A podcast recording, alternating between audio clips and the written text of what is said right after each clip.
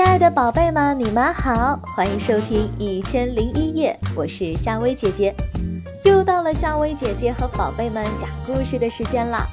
如果想听到夏薇姐姐更多的睡前故事，宝贝们可以搜索关注夏薇姐姐的睡前故事。今天晚上，夏薇姐姐和宝贝们讲的这个故事名字叫《老鼠给猫拜年》。快过年啦，老鼠洞里张灯结彩。原来不仅人要过年，老鼠们也张罗着过年呢。但鼠王却闷闷不乐，老鼠们都心知肚明，这个年呐不好过呀，因为有猫在。鼠丞相来到鼠王面前，向大王献计：“大王。”见你整天为鼠民们担忧，小的实在是心急万分。这几天，小的也是茶不思饭不想的，终于想到一计。大王，您听听是否合适？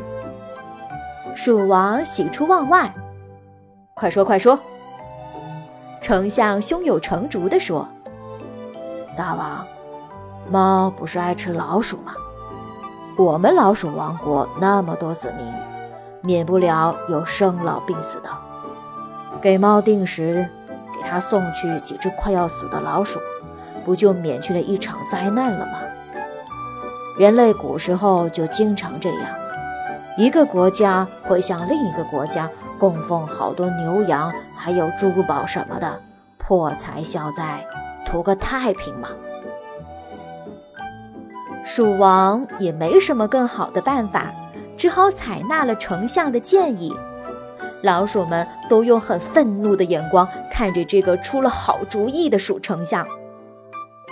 第二天，鼠丞相就带着几只快要老死病死的老鼠去拜见猫。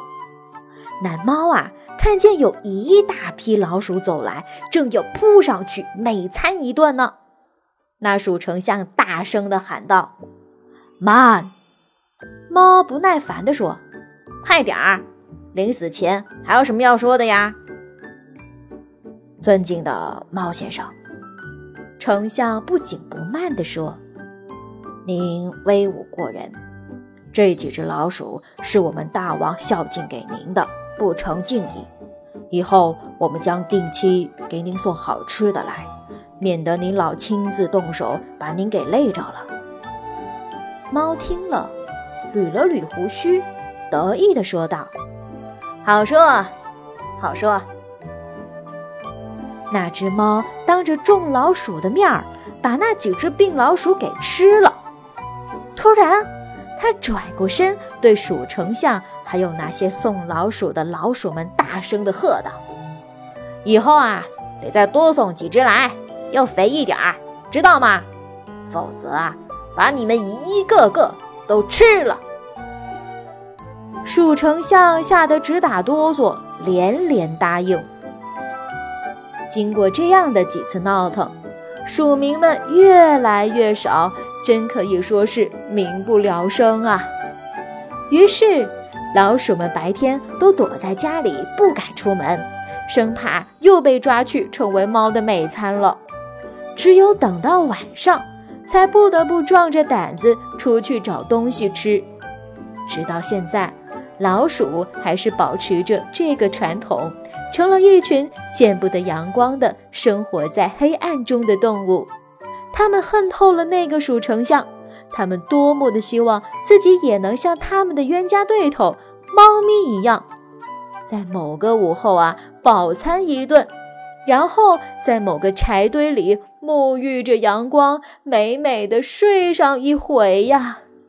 可是，那只是个梦啊，一个真正的白日梦。为了生计，他们晚上可没有时间做梦，只有白天的时候才能提心吊胆的做做梦。好了，宝贝们，今天晚上的故事就和你讲到这啦。睡吧，晚安。